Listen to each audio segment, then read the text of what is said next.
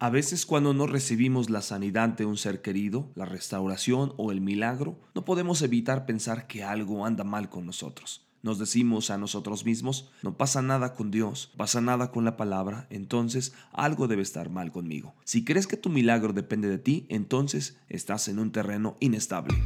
Este es el podcast Días de Gracia por Abimael Acosta.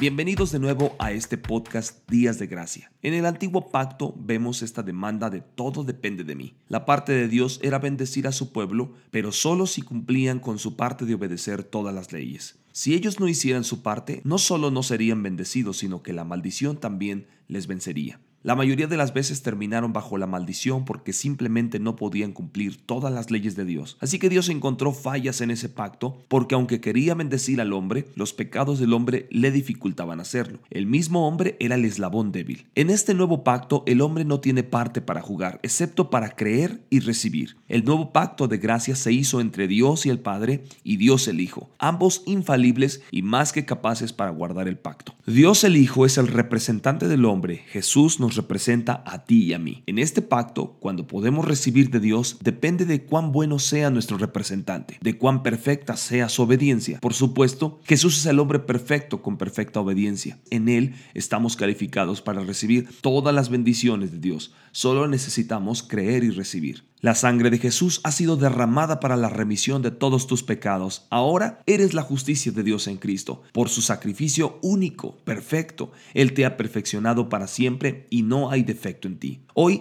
Satanás no tiene derecho para decirte que no puedes ser bendecido porque algo te pasa. Mientras esperas tu milagro, di, no hay nada de malo con Dios, no hay nada de malo con su palabra y no pasa nada malo conmigo, voy a recibir mi milagro.